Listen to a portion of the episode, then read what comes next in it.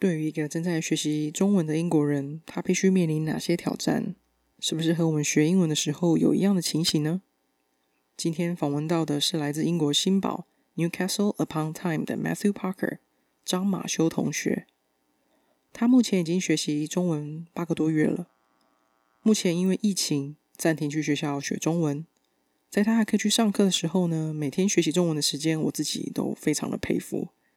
中文对他而言的确不容易。他也想要好好的认字，有哪一本书让马修对认识中文有帮助呢？他也是一个村上春树的书迷，几乎读过村上每一本有英文版的作品。为什么村上春树会这么吸引他？哪些系列作品是他最推荐的呢？今天口号给马修的节目里，你可以听到除了村上春树，有几本自传书。足球迷呢，应该会有一些共鸣。马修他也喜欢历史、自然等知识类型的书。在二零一九年初的时候，我们一起到伦敦一家很有名的书店，叫做 Foyles。我们彼此买给对方一本书。他送给我的是美国作家保罗·奥斯特 （Paul Auster） 的《四三二一》，是一本小说。而我送给他的是他那时候一见钟情的书。我万万没想到是一本跟恐龙有关的书。书名是《The Rise and Fall of the Dinosaurs》。A New History of a Lost World，一本当年刚出版的精装大本的恐龙考古书。我们从小到大都接触过恐龙题材。马修特别想要啊介绍给你的这本书，有哪些吸引他的原因呢？其实听完之后会发现，现在这个遭受许多人为和天灾异样的世界，这一本跟恐龙还有几万年前环境相关的书。蛮值得喜欢自然历史的博物馆迷来比对一下当年和现在的状况。和马修对话结束以后，会有我简短的中文总结跟翻译。现在我们来听听这位来自英国的阅读者 Matthew Parker 的英国腔和他的推荐书吧。You are listening to the Reader's Catalog, the podcast that brings people together through reading, talking, and sharing stories. Stay tuned to the Reader's Catalog.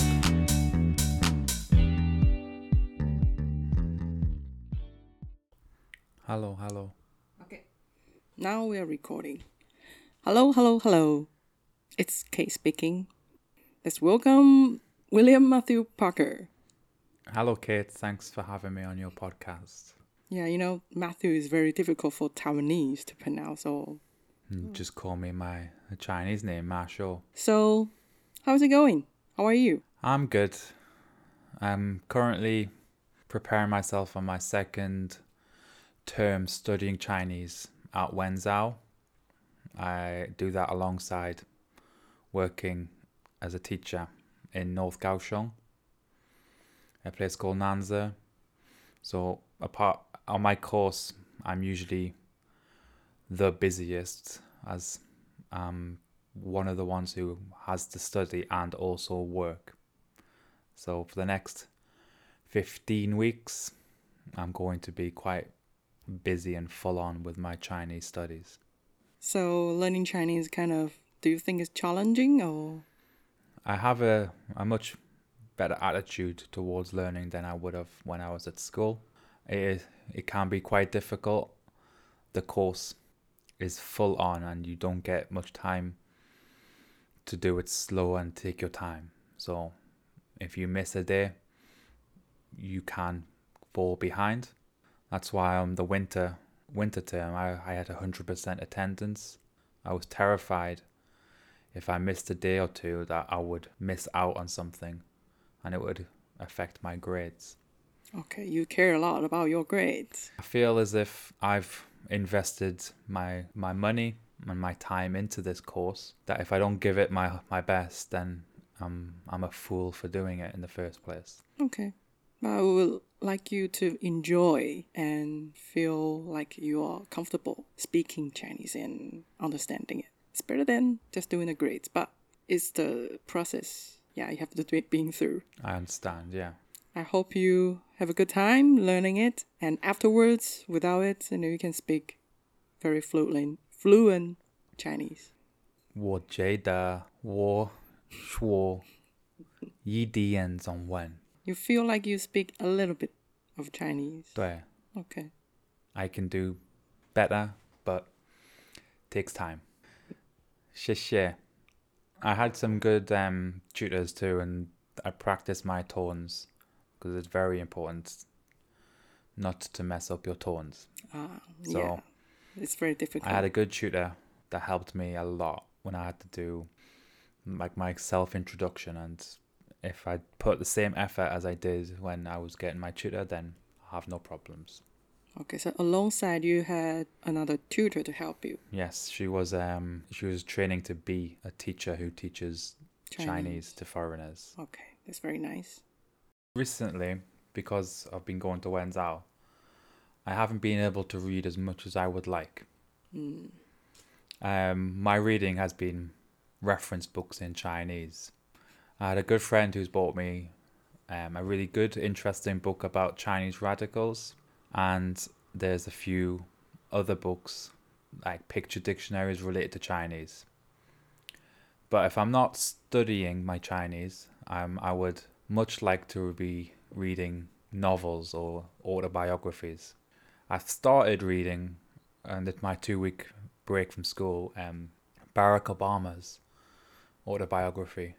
Yeah, they're very big, chunky book. Yes, and I believe it's only the first part of another book too. I would love to get into that book. I just need the time and commitment and the push to, to keep going. Okay, but you are going to another term of your. That is true, school, yes, I will, will be, but I have to remember that I need downtime to be able to enjoy myself too. I don't want to have the same stress levels as I did my first my first term. So I think I'm better prepared and I can I'll find time within my studies where I can read books that I want to read. Mm. Is there any book that you like to to talk about it, like you've read before? Yeah, there's a few books I would love to recommend. Some of my favorite authors were starting with um, a man from Japan called M- Murakami Haruki or Haruki Murakami. 村上春树. I've read many of his books. Um, one of my favorite books, or no, I'll start with my fi- my first book was Norwegian Wood. I think you may have recommended it to me, or I saw it online as a, a book you must read.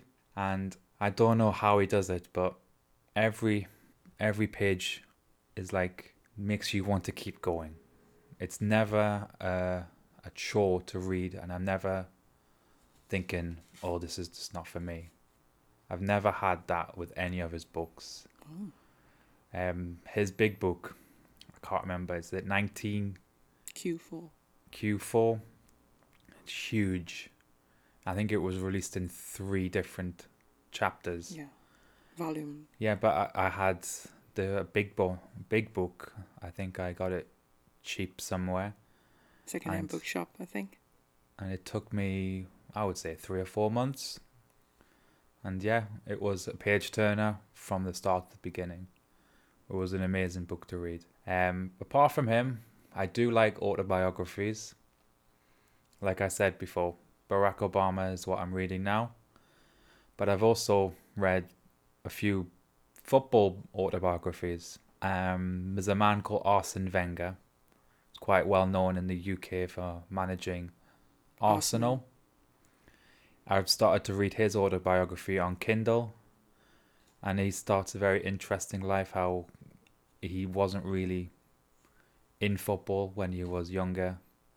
His family ran a, a like a sort of cafe hotel or something similar in France, and he worked there. Is he French?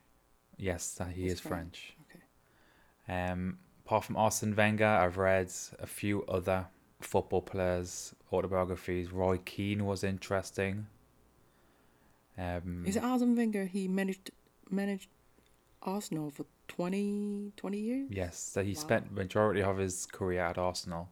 Wow. Okay. Before Arsenal, he was working in Japan, managing a team in Japan, I think. But his legacy is Arsenal, Mm. and I do miss what like he should still be in football from what I've read so far, but I'm still quite early into the book. But today I want to talk about a book I finished a couple of months ago called The Rise and Fall of the Dinosaurs The Okay. Untold Story of a Lost World by Steve Brusatte. Steve Brusatte sounds very Canadian. His name is he Canadian? He is a he I think he is Canadian. Um he's a paleontologist. Paleontologist. Yeah. I don't know many paleontologists. He studies dinosaur bones or he looks for dinosaurs. It's kind of like um, if you ever see Friends, Ross is a paleontologist. All right. Yeah, that's the book I would like to talk more about today. I found it, like Murakami, I found it very easy to read. oh, it's a it's about dinosaur. Yeah. Easy to read. I would never have thought about It's about for children. Do you think the children will like it? It's too advanced for kids. Okay, so adulthood will like it. Yeah. If you're into dinosaurs and you're probably teenage years, then yes. I think you probably like this book. Is it kind of entertaining, or is kind of very knowledgeable. Also entertaining. He is very knowledgeable about dinosaurs. Yeah. His whole career based around dinosaurs. I think when he was young, he was obsessed with other dinosaur I would I don't know what you would call them, maybe dinosaur hunters. There's stories about going back to people like Barnum Brown. And I think he talked about one of his idols. I think his name was Paul Sereno. But I know his last name is Sereno and he was another man who just so knowledgeable and so hungry for dinosaurs. hmm But yeah, the book today is this one, The Rise and you- Fall of the Dinosaurs. How did you discover this book? Why? Why you pick this book? And I never know that you you were into this. It's a strange one. Yeah. I saw it on the shelf in Foyles Bookstore in London. in Tottenham Court Road. okay, that famous and- one. I think I just took a risk on this book. I've bought like um books like this before where I've bought about history and about natural history. Sometimes I can find a great book, sometimes maybe the book isn't best for me, but with this one I definitely hit a good book. With these types of books, a lot of the book, I would say at least another hundred pages, is done up by acknowledgements and references. But it's still a, a mountain, a heap full of information that I found Geography. fascinating. Yes. okay, what's the the best part that or the part that you like the most? One of my um, the one of the most interesting things is um about sauropods. Sauropods are these huge dinosaurs, the ones you think about with the very long neck, and if you're lucky enough, Is it the one that vegetarian type? yes, I believe so. Herbivore, I think they're called. Mhm. So if you're lucky enough, you would um be able to find footprints by these huge creatures on the Isle of Skye, which is just off the west coast of Scotland. Yeah. And I've been to the Isle of Skye in my past. And if I read this book before going there, then I would have definitely went to this place to discover these. Yeah, but the book probably not published yet, right? That's probably correct. Yeah. Is it Isle of Skye is where they produce they produce whiskey? I believe so. I think there's a famous one called Talisker. And I think that's made on the Isle of Skye. Mhm. I'm pretty sure it is because I think I've been to that distillery. Okay. It's quite a beautiful area of the world.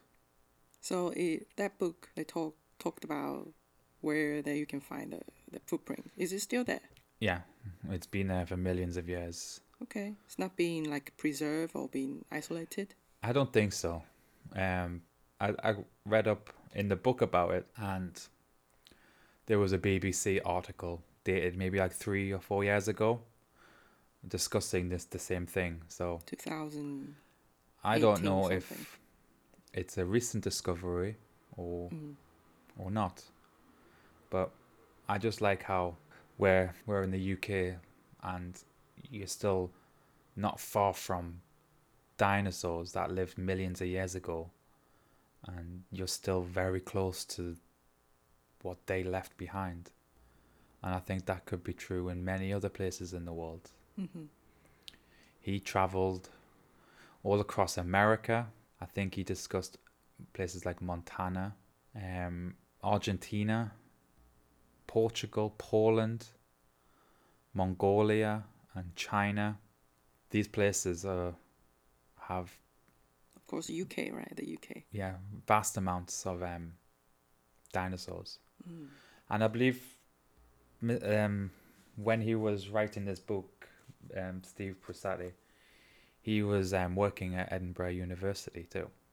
As a professor, I believe so, yes. D- does it like make you want to look or watch again the the the movie Jurassic Jurassic Park? I would probably look at it in a different light. I bet when that movie was made, they had dinosaur experts. Mm, definitely. Yeah, Mm, I don't know if he was involved. Maybe, We can uh, look into it. right? maybe someone he he looked up to was probably involved. Um, I mean, that Jurassic Park is an old film these days, but it still introduced the T Rex Yeah. to the big screen. Which which dinosaur is your favorite? Since you've watched watched the film and the, read the book, do you think you find out what type of dinosaurs you like? Whoa. If us, I mean, the sauropod story is a bit close to home, so mm, that's that, that is interesting, and the just the unique size of that animal is interesting. okay. Um, a little bit about the T Rex is from reading the book, I discovered that I believe it was an invasive animal Mm. in what I think is now America.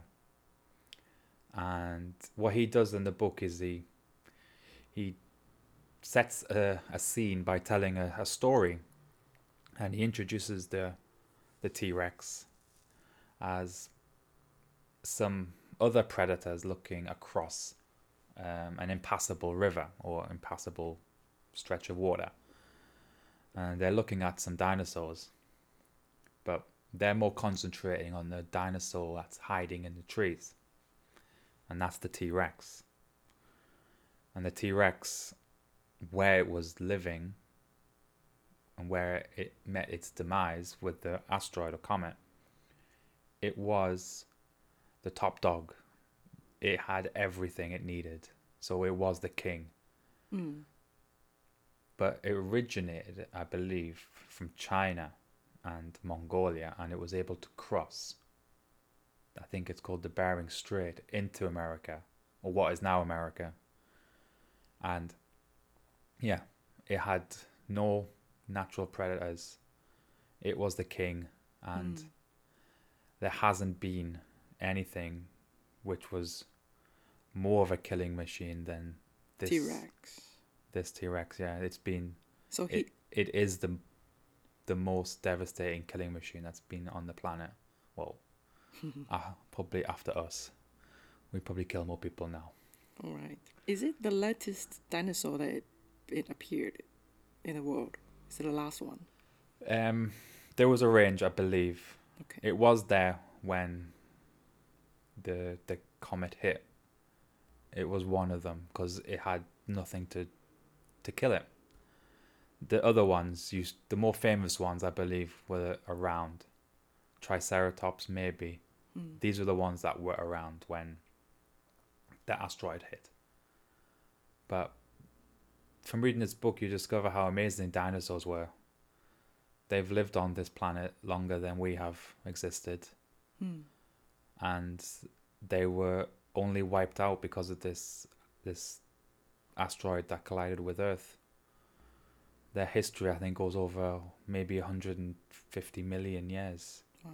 So we, you mentioned once like there's a big gap of time. There was before and after. After the dinosaur disappear and then human being all the life goes Yeah. on again. There's how how long was it Oh, in the book? I've mentioned? tried to give it justice. I'll try my best. But the gap where dinosaurs began to when dinosaurs ended Mm. is a lot larger of a gap from when the dinosaurs ended to when humans arrived on Earth. So we can say that we, as humans, I think, are closer to the the last remaining dinosaurs in time than say the T Rex was to the dinosaurs at the beginning. Mm. But we're still talking millions of years. Yeah. Wow. We are so young. Human beings. Yes. And we are like the killing machines too. Crazy.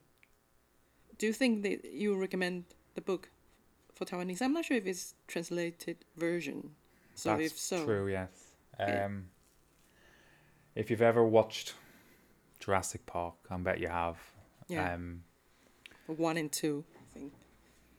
Seen dinosaur TV shows. I mean, visited a natural history museum. Yeah, we've been to in Taichung, right? Yeah, I've seen some amazing dinosaur fossils in the one in London. Yeah. I'm lucky to be able to go to the one in New York. You've been mean- to there? Yeah, Oh, that one just it piques your interest, and I think if it wasn't for visiting these amazing museums, then I don't think I would have that stronger interest in. is it the museum in the film? The they will they move. Yes, it the was the one with um the night at the museum. Okay. it's a fun fact from you. Yeah, that's the reason we went to the museum was because my course we were studying tourism and we studied why. In England. Yeah, we stu- we wanted to know how much of an impact that movie had. Oh, you so you the travel so far. Yeah, we had to base it around New York. Okay. Yeah, it was quite interesting. Wow. But I was more interested in the dinosaur fossils than I was in doing my work. Oh. so oh, so track back the time that you actually were into dinosaur. Yeah, I mean, I think most kids would be into dinosaurs. Well, it took But you quite a while. it like, took I probably kept kept it stayed with me a bit longer. Mm. Movies helped, TV shows probably, cartoons when I was a kid. But You also like Indian, American Indian culture, right? yeah, You mentioned it once. I mean they were probably one of the first dinosaur um discover they probably Mm. discovered dinosaurs too during their time. It's it's another interest I have. It could lead on to another book I could recommend um in the future and talk about if you would like me back. I think the book I, can't, I think the, the author was something D and the the book is called Bury. My Heart at Wounded Knee. Wow, bury is that a film? It's not. It's just the book. I think that's a quote by a famous Native American. Bury my heart. At wounded knee. Okay, we'll talk about it in the future. I would love to talk about that book. Yes, because that is another. It's a heartbreaking story of the the Native American people Okay. and the the stories of what they went through during the Americans and the natives fighting. Oh, interesting and also And, heartbreaking. I mean, I I got into that by studying the American West at school, and it hasn't left me. So I'm very interested in that too. okay. Do you remember all the storylines or the? It's it's another historical book. Okay. Um, I'll go into it in more detail next time. It's basically a timeline, Okay. and it, it references certain individuals and their stories hmm and what happened to them during this very lawless time in America. Okay, thank you. So, since you mentioned something heartbroken and the book you read before about Murakami, Chun Shang Chun Shu, um, I think I would like to also recommend you to read in the future by an author called Paul Auster. He's an American writer. He's kind of one of the best writers. And I've read his few books include New York Trilogy, and this one is a friend recommended. And when I was in London, I found it the English version in a bookshop, so I bought it. I read it first in English actually. Uh, the writing style is very it's a bit like Murakami actually. It's kind of layers after layers after layers after layers. And usually it's based on a character's perspective to narrative, the situations and everything. And the book I'm gonna recommend to you is called Moon Palace. Moon Palace actually is uh, just like you know the great book called The Great Gatsby. You know, there's a an image of a advertisement, Yeah. a face, right? And Moon Palace actually it's um, just a signage on the street. It's a hotel. It's kind of a bit lonesome, and it's about a teenager character in America, and especially in Midwest and New York. And before going to the college, his parents gone, and he got looked after by his uncle. And his uncle was being conned by a woman and lost all the money because the money was actually for the teenager. So the teenager he had to been through the loss of the parents and his uncle because of losing money.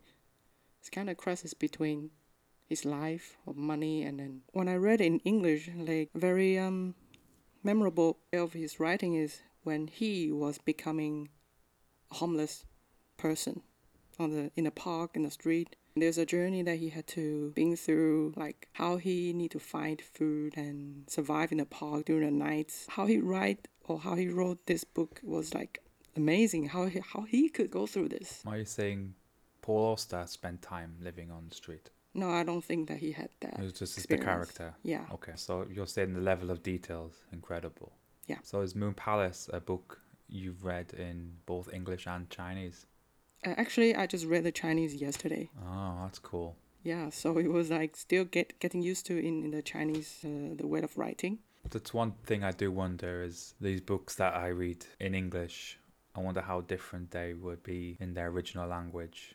I wonder how different Murakami's book would be In, in um, Japanese. Um, there's another author I like called Jose Saramago. uh, the Portuguese. Yes, and I wonder how his novels sound in um his, Portuguese. in Portuguese. Yeah, so we we kind of rely on, like, if the translator, if the writer is Portuguese, I would like to read in Chinese from being translated from Ch- Portuguese to Chinese. Yeah, Prefer that than Portuguese, English, and Chinese because there's a big gap. It's always been mistranslated or just weird. yeah, I understand. There's a book There's an accent in there. you're were reading recently that was originally Italian, Uh, then it was English, and now it's Chinese. hmm Yeah, there's the Ocean Sea by the Italian. I'm not saying anything against the translation. It's just it's weird how books will will change in translation. Yeah, it's a way of another writing method and also it's barrier there. Yeah, I can imagine uh, you must have to be dedicated to want to to translate Murakami's work and get everything perfect. It must be Mm. a very difficult, challenging job, but probably also very rewarding too. Yeah, so we kind of rely on the translator. We always will keep on like okay, I like the the translator's style. I always keep on that one.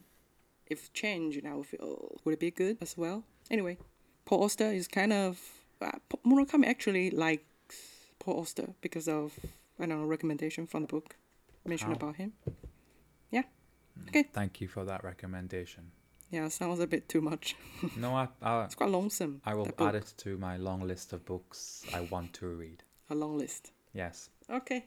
Thank you. I'll see you next time. Definitely. Thank you very much. Bye bye. Bye bye.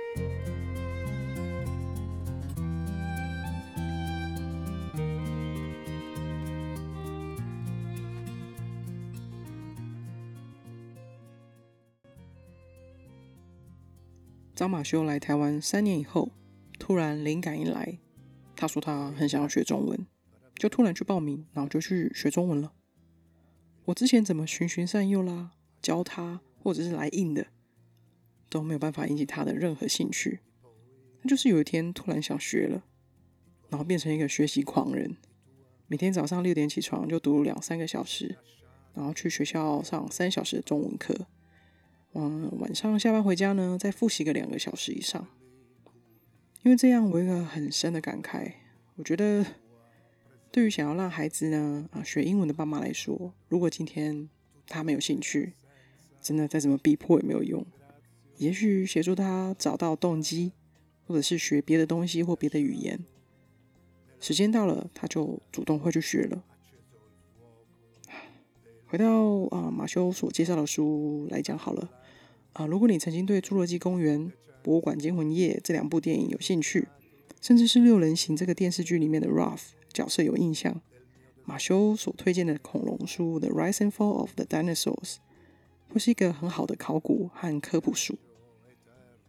那在学习中文的马修呢，他之前收到一本他觉得很受用的礼物，是一本说解中文字的英文书，让他开了眼界，在学习上也帮助很大。是一本啊图解汉字，书名叫做《Illustrated Account of Chinese Characters》，分门别类的图文解说，一页呢就一个汉字，就一个中文字，东方风格的图画，英文跟中文的对照。蛮适合中阶以上的外籍人士来学习认识中文书，我觉得还蛮少见有这样的书。那马修呢也特别感谢啊送给他这本书的九令。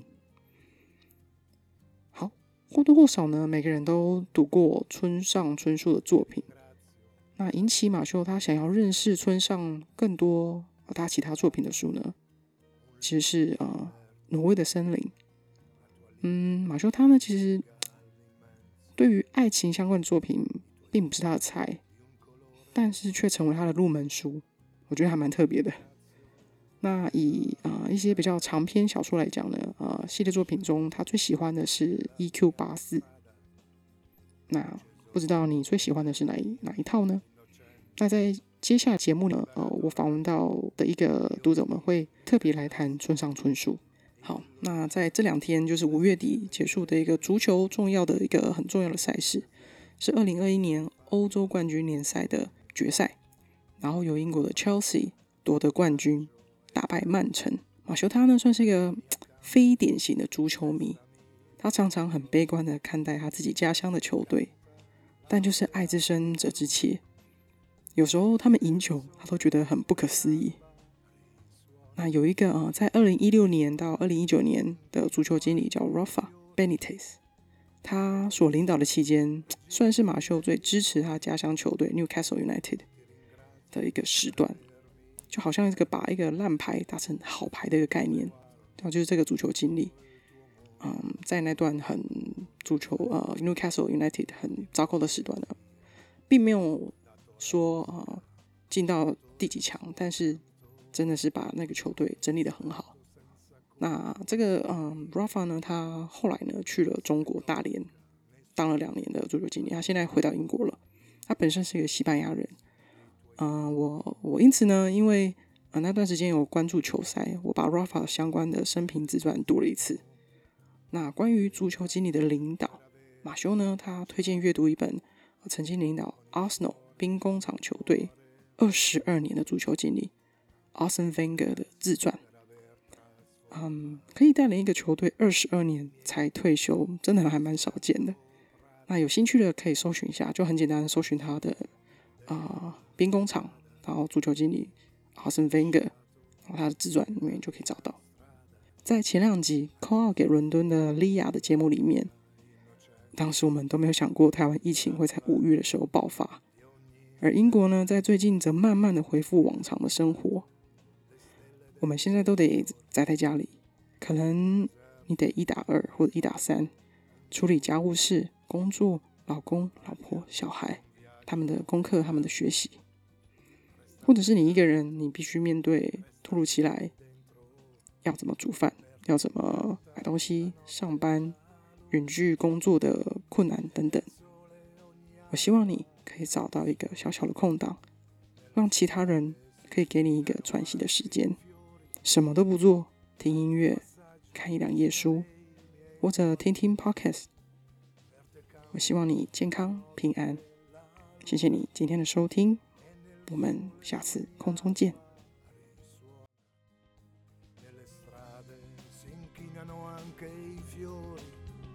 al tuo passaggio, regina dei miei cuori.